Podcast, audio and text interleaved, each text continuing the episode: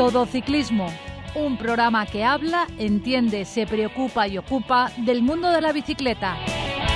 Hola a todos y bienvenidos una semana más a Todo Ciclismo Radio. Hoy tenemos un programa cortito, pero antes de empezar, dejarme contaros que el otro día estuve viendo un vídeo de un cazador de rampones en ciudad. Ya sabéis, eso que nos gusta a los ciclistas de descubrir lugares imposibles y superar el reto, claro. El chico inglés estaba proponiendo subir una calle en San Francisco que, mm, bueno, he estado buscando y os he preparado una lista de las top 5 calles para haceros una idea. En el número 5 tenemos a Vale Street, la calle más empinada de Inglaterra, con un 35% en sus partes más terribles y aquí, que decir tiene que los coches se requiere que aparquen en un determinado ángulo para evitar que se caigan dando vueltas rodando. Además, cuando hay hielo suelen atar los coches a las farolas y en Semana Santa los vecinos participan en un evento que consiste en rodar huevos por la calle para ver quién llega más lejos. En cuarto lugar tenemos a Canton Avenue, 190 metros de calle, que ellos dicen que llega hasta un 37%, pero no está oficialmente acreditado. El caso es que la calle es de pavé y está localizada en Pittsburgh, Pensilvania, en Estados Unidos, que para hacernos una idea está un poco más a la izquierda de Nueva York. Aquí parece que es muy habitual ver a ciclistas intentando superar el reto. En tercer lugar está Bradford Street, en San Francisco, es la que se proponía subir en el vídeo por el que comencé a contaros todo esto. La mayor parte es al 24% y llega en el tramo final al 41%. Por cierto, desde arriba se ve que hay una muy buena vista del skyline de la ciudad, que dicho sea de paso, tiene un listado tremendo de calle rampones. Da para todo un reto Cima Street. En segundo lugar tenemos a Waipio Valley, en Hawái, va del 25 al 45% y solo está permitido transitar con vehículos 4x4. Y ya por fin llegamos al primer lugar. Ahí está Baldwin Street, de 350 metros, en Dunedin, Nueva Zelanda. En 2020 recuperó su título del libro Guinness tras varios debates. Tiene una pendiente media del 35%. Varias le han intentado quitar el título y a raíz de ello se crearon unas normas y es que se debe medir la calle utilizando la línea central. Obviamente, esta calle es un sitio reclamo de turistas y eventos. Hay uno, por ejemplo, que se llama Baldwin Street Godbuster, que Godbuster se refiere a algo agotador e intenso físicamente, donde los participantes corren lo más rápido posible hasta la cima de la calle y vuelven a bajar el récord se encuentra en un minuto 56 segundos y a mí particularmente me pone los pelos de punta pensar en las rodillas en esa bajada corriendo. Otro evento aquí es la carrera benéfica Carbury Jaffa Race, que implica rodar 75.000 pasteles, que vienen a ser como pelotas de ping-pong de chocolate recubiertas por otra capa, rodando por la colina. Imaginaros por un momento vivir en uno de estos lugares. Cada vez que tienes que salir de casa al supermercado, a bajar la basura, supongo que la gente se hará muy casera. Yo no sé en España cómo andamos en esa clasificación de calles. Otro día os contaré a ver si existe un listado. Pero dicho todo esto, vamos a empezar el programa con las noticias de la semana de la mano de Jaime Pérez.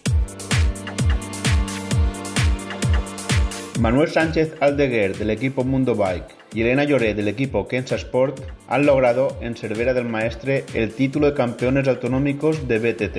El licitano ha estado acompañado en el podio por Adelino Moy del Xavias Bike y Manuel López del Mundo Bike. Y la vilera Lloret ha sido acompañada por Amparo Chapa del Govic Factory Team y Ana Aranda del Chiva Bike. También decir que Jaume Guardeño y José Tomás acompañan a Kapker Rasiek en el podio final de la 75 Gran Premio Villarreal.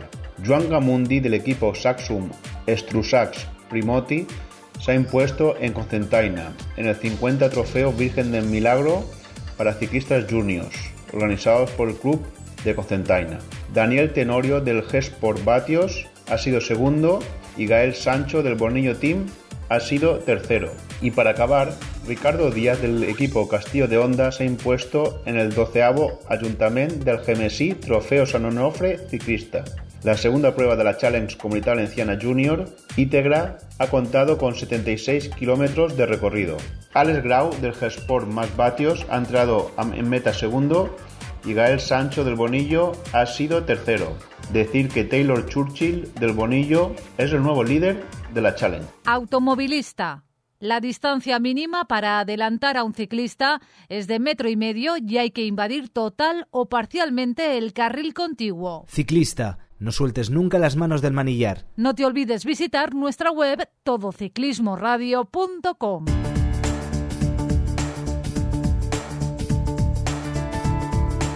Hoy quería comentaros la historia de Primo Roglic, un tipo que se sale del estándar de los ciclistas. Primo nace el 29 de octubre de 1989 en Eslovenia, en Zagorje o Savi, un pueblo conocido por sus grandes minas de carbón con alrededor de 17.000 habitantes. El pueblo viene a significar en español entre las montañas junto al Saba, que es un río. Allí solía recorrer con sus amigos la zona montañosa en bicicleta e incluso participaba en competiciones locales, sin embargo, decide dedicarse al esquí. Empieza a saltar con 8 años y en 2006, con 17, ya gana la medalla de plata del Campeonato Mundial Juvenil de Saltos de Esquí. Al año siguiente, consigue la medalla de oro en la misma disciplina, con 18 años. Pero en 2011 en Kalinka, Eslovenia, en el entrenamiento de una prueba de salto, sufre una caída importante que siendo presenciada por su familia hace que estos le hagan preguntarse si merece la pena el esfuerzo, ya que el más alto nivel de saltos de esquí se considera muy demandante. Es en este momento de 2012 y con 23 años cuando Primo decide dar un cambio a su carrera. El ciclismo es algo que siempre había estado rondando su cabeza, no le venía de nuevas, así que decide probarlo y se une al equipo amateur continental Adria Móvil, equipo en el que estuvo en su día también el ciclista que os sonará su nombre, Janez Brakovic, esloveno que no tuvo grandes éxitos, pero entre sus victorias destaca el Campeonato Mundial Contrarreloj sub-23 y una docina liberé. En 2013, Roglic hace una buena temporada, quedando décimo en el Campeonato de Eslovenia de Ciclismo en Ruta y 15 en el Tour de Eslovenia. En 2014 llega su primera victoria en una etapa del Tour de Azerbaiyán y otra en una carrera de un día, la Croacia-Eslovenia. En 2015 sigue sumando victorias en este tipo de carreras, hasta que atrae la atención del Loto Jumbo, que lo ficha en 2016. Es ahí, en esa misma temporada, con 27 años, donde empieza a mostrarse al gran público al quedar segundo en el prólogo del Giro, de 9,8 kilómetros, con el mismo tiempo que un desconocido, Tom Dumoulin. Una semana después, otra crono, esta vez de 40 kilómetros y medio, se convierte en la primera victoria para Primo, ganando a otros desconocidos como Fabián Cancelara, casi nada su estreno profesional. En 2017 se programa ganador de la Vuelta al Algarve, se lleva la victoria también en dos etapas de la Vuelta al País Vasco y etapa y podium en Tour de Romandía. En julio de ese mismo año corre su primer Tour de Francia y tras caerse en el prólogo y terminar en el puesto 65, a las dos semanas se convierte en el primer ciclista esloveno en ganar una etapa del Tour. Presente en una escapada de 30 corredores, aceleró en el Galivier, lo intentó seguir un tal Alberto Contador, pero se va solo y gana en Ser Sevalier. Ese mismo año quedó segundo en la crono del Campeonato Mundial en Ruta, por detrás de Tom Dumoulin y por delante de Chris Froome.